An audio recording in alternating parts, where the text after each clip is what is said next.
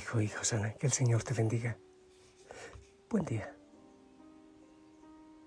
¿Qué tal amaneciste? ¿Qué tal tu madrugada?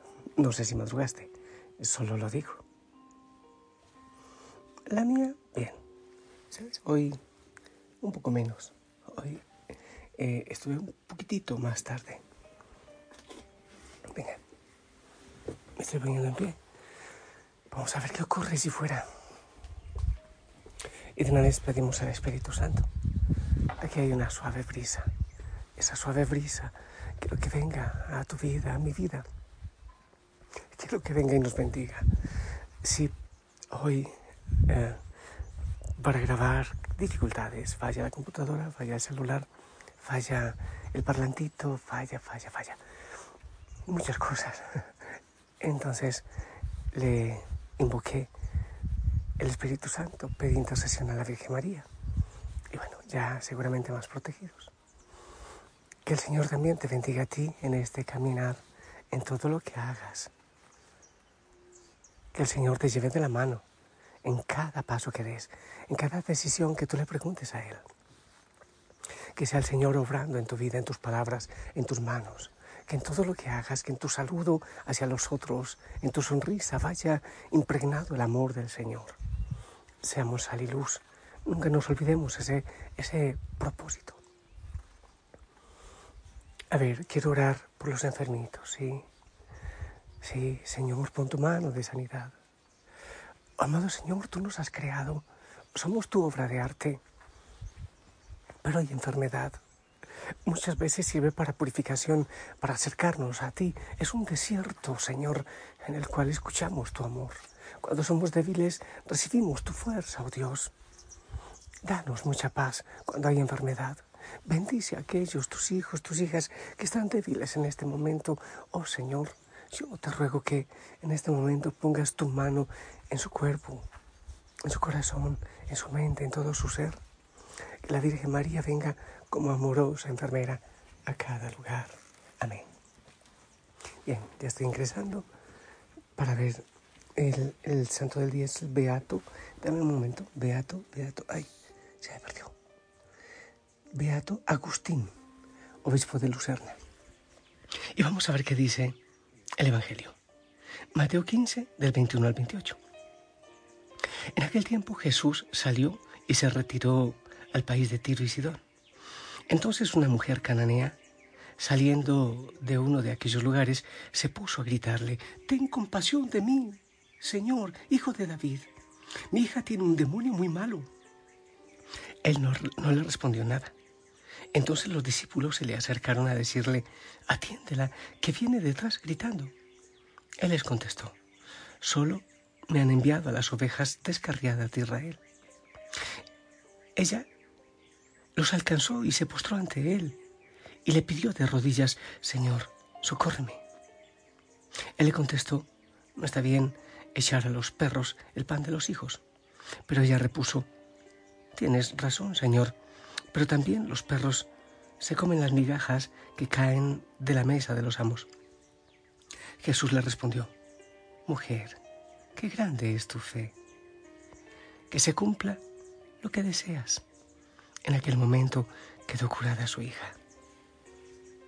Palabra del Señor.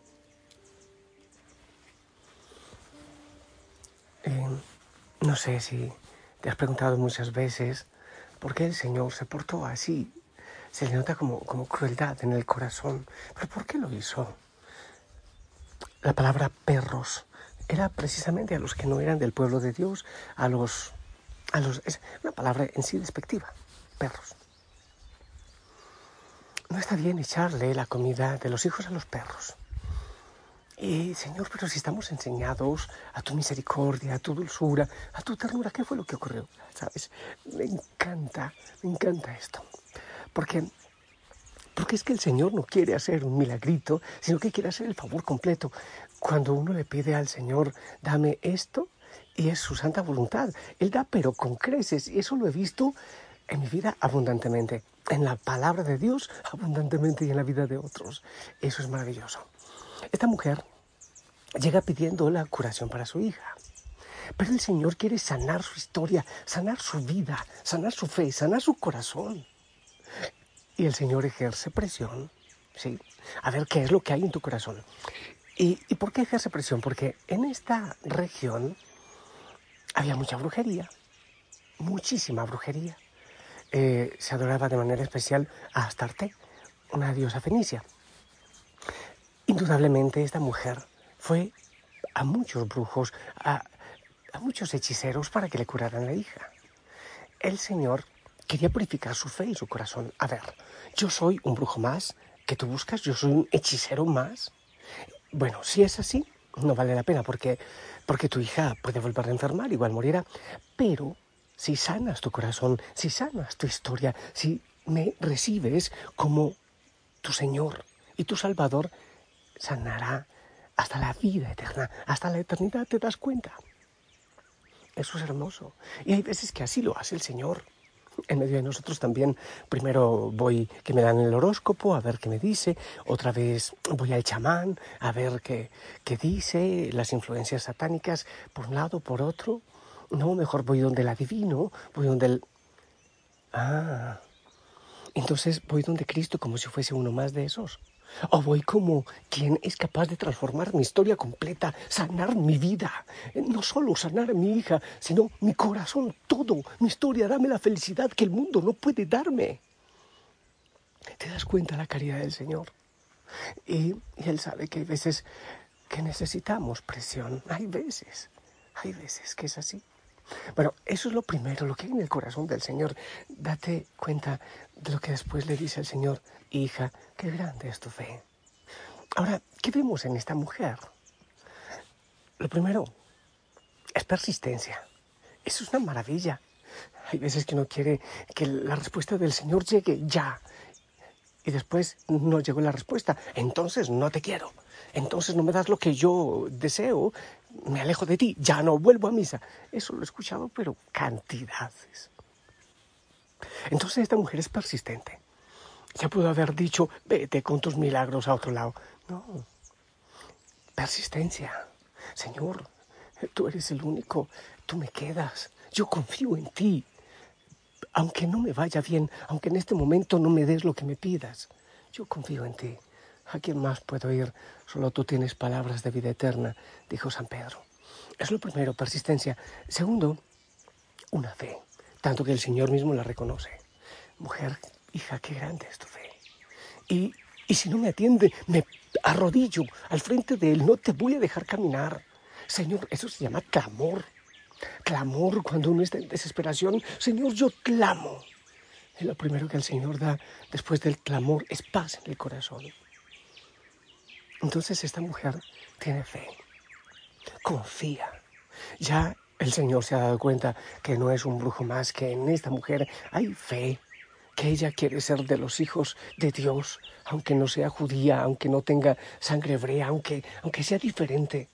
Pero ahora, con su persistencia, con su fe, con su confianza, ella entra al corazón del Señor.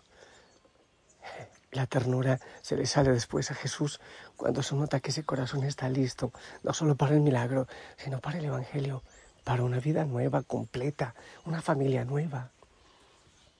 No dicen si después fue discípula, si después eh, siguió a Jesús, si, no, no dice nada, pero indudablemente el Señor queda en su corazón. Y lo otro, me parece que hay una capacidad de abandono de parte de ella, abandonarse en el Señor, abandonarse ten compasión de mí, abandonarse en lo que Él haga. El Señor hace la obra completa. Hay veces que necesita un proceso.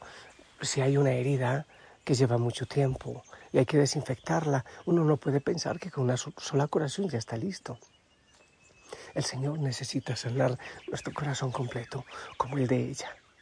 Hay veces nos gusta el brujo, porque el brujo eh, dice de una, ya, pero ya. No, adivíneme el futuro porque yo quiero. Nos gusta todo, pero ya a la carta el Señor hace procesos para que no se sane solo la parte del cuerpo que está enferma, sino el corazón completamente. Amado Señor, me abandono en ti. danos esa confianza y esa fe de esta mujer. Señor, tú conoces nuestra historia, tú conoces nuestro corazón, tú sabes realmente lo que necesitamos. Tú lo sabes, amado Señor. Ven, ven, Señor, ven a cada historia. ¿Cuántas de nuestras enfermedades, de nuestros dolores, tiene que ver con, con la historia de dolor? Amado Señor, yo te ruego que vengas a sanar, que vengas a transformar nuestra vida toda. Regala la sanidad que necesitamos, sanidad desde dentro, desde lo profundo del corazón. Enamóranos de ti. Si sanas nuestro corazón, si estamos contigo, todo estará bien. Toca, Señor, a los enfermitos. No solo a los enfermitos físicos, sino también los enfermitos del corazón o de su cabecita. Dios de amor, ven, toca bendice, levanta, oh Dios, completamente. Haz tu santa voluntad en nosotros, en cada hijo, en cada hija. Oh Señor, gracias porque nos reúnes a miles orando por esta intención y porque nos enseñas que tú quieres hacer el trabajo completo. Enamóranos de ti, Señor.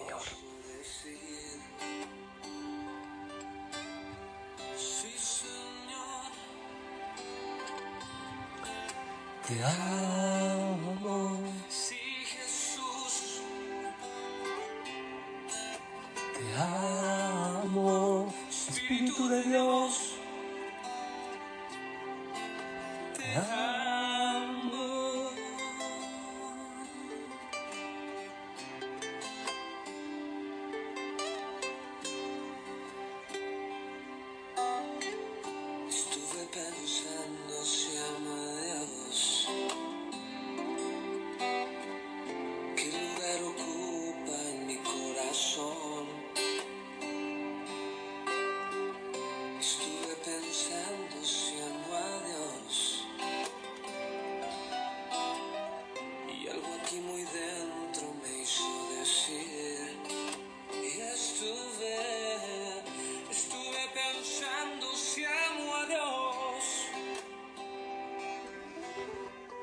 Piensa si amas a Dios o solo, o solo por el milagrito, o solo cuando las cosas fallan.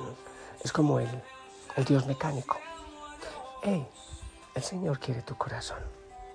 Y él se hace modos para llegar a tu corazón. A todos. Pero de manera especial a los que están enfermitos, tienen familiares enfermitos.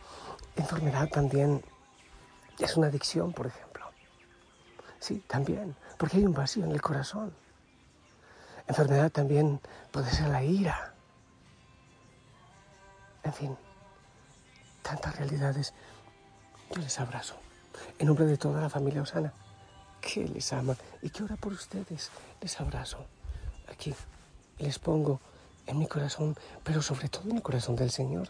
Él, ahí es donde deben estar cerquita del corazón del Señor y con la asistencia de la Virgen María, claro, y de todos los santos.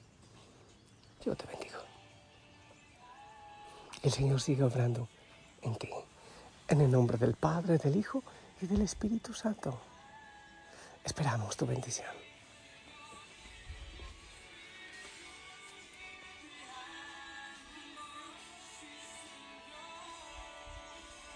Amén, amén, gracias. Y a los que tienen algún tipo de padecimiento, les voy a pedir un favor.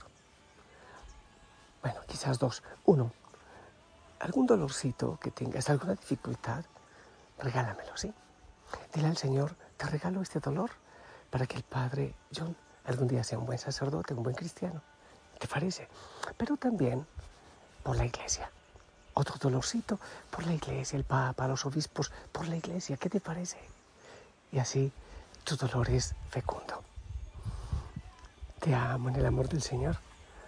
Él te ama tremendamente y te está buscando de distintas maneras. Sonríe. Anda a llevar a Cristo. Hasta pronto.